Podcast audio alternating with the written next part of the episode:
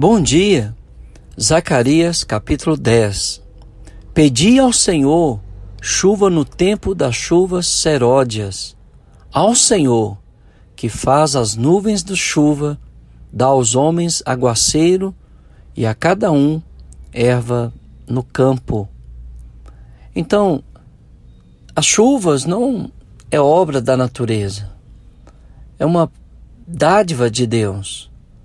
E nós devemos estar sempre orando ao Senhor para que a chuva venha, regue a terra, para que a terra frutifique e nós sejamos abençoados.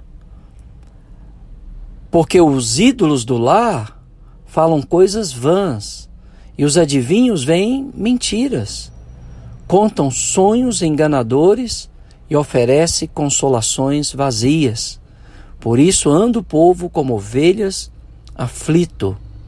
Felizmente, como nos dias do profeta Zacarias, nos dias de hoje, as pessoas buscam resposta para suas dores, para os seus tormentos nos ídolos, nos adivinhos, nos feiticeiros, nos centros de macumba, de candomblé, de umbanda, buscam nas cartas de tarô. E aí, essas pessoas que passam por adivinhas falam-lhes mentiras, contam sonhos enganadores e oferecem consolações vazias. E por isso o povo anda sem pastor e aflito. Contra os pastores se acendeu a minha ira, e castigarei os bodes guias. Mas o Senhor dos Exércitos tomará o seu cuidado o rebanho, a casa de Judá, e fará desta o seu cavalo de glória na batalha. Então, esses bodes guias eram falsos pastores, falsos guias espirituais, como Existe hoje, né, tantos falsos guias espirituais, líderes que se intitulam servos de Deus, mas com adivinhação vêm mentiras, com, contam sonhos enganadores e oferece consolação, consolações vazias. Mas o Senhor o Deus dos exércitos tomará cuidado do seu rebanho, da sua casa, a casa de Judá, e fará que a casa de Judá, as ovelhas desgarradas em cavalos, em glória na batalha. Hoje nós somos ovelhas do pastoreio do Senhor e Ele cuida de nós. Nós não devemos consultar adivinhos, nem necromantes, nem pastores que dizem prever o futuro, determinar coisas sobre a sua vida no dia de amanhã, nós devemos voltar para o verdadeiro pastor e bispo de nossas almas, Jesus Cristo, nosso Senhor.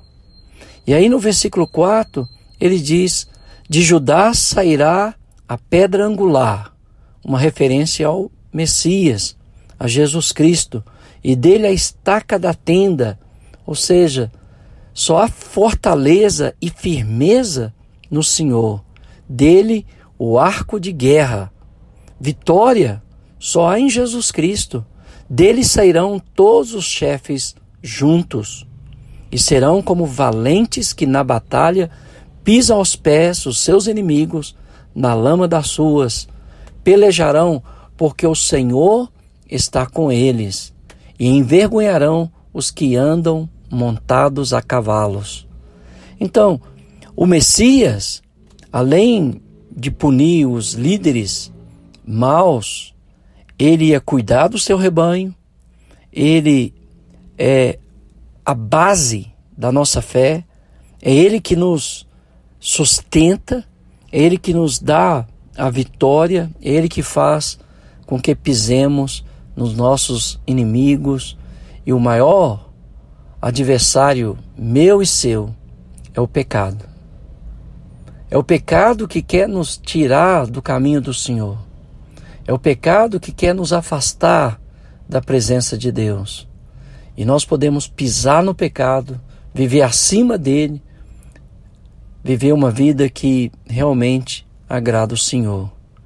E aí no versículo 6, ele disse: Fortalecerei a casa de Judá e salvarei de José e falo-ei voltar, porque me compadeço deles e serão como se eu não os tivesse ou tivera rejeitado, porque eu sou o Senhor, seu Deus, e os ouvirei. Então o Senhor ia fazer com que os da casa de Judá e da casa de Israel voltasse, porque o Senhor ia compadecer deles. E eles que tinham sido rejeitados por causa das suas iniquidades, agora seriam aceitos pelo Senhor.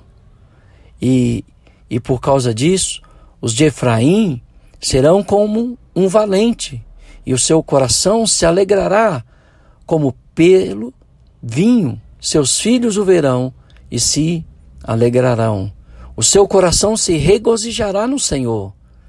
Então, que a nossa alegria de fato seja o Senhor. É Ele que nos tirou da escravidão do pecado, nos deu vida, vida em abundância. É Ele que faz jorrar rios de água viva do nosso interior por causa da ação do Teu Santo Espírito nas nossas vidas, como Ele fez sobre a casa de Israel. Como os filhos israelitas viriam seus pais sendo abençoados e se alegrariam, nossos filhos nos verão e se alegrarão no Senhor. Porque eu os farei voltar da terra do Egito e os congregarei da Síria, trá-los-eis a terra de Gileade e do Líbano, e não se achará lugar para eles. Passarão o mar de angústia, as ondas do, do mar serão feridas, e todas as profundezas do Nilo se secarão. Então será derribada a soberba da Síria, e o cetro do Egito se retirará. Novamente, Deus demonstra quem é o Senhor da história. Ele feriria o Egito, a Síria, o Nilo, o mar da angústia passará e eles atravess atravessariam o Nilo como terra seca. E a Síria e a sua soberba e o seu orgulho seria destruído. E o poder do Egito seria tirado dele. Eu os fortalecerei no Senhor e andarão no seu nome, diz o Senhor. Deus quer nos fortalecer e Ele quer que nós andemos em santidade de vida todos os dias, que nós o adoremos e que andemos firmemente em Seu nome. Celebremos ao Senhor Levemos diante de Deus as nossas necessidades. Recorramos ao pastor e bispo das nossas almas, Jesus Cristo. Recorramos ao Pai em oração e esperemos pela sua santa resposta. Enquanto aguardamos, vamos viver piedosamente em Cristo. Que Deus te abençoe.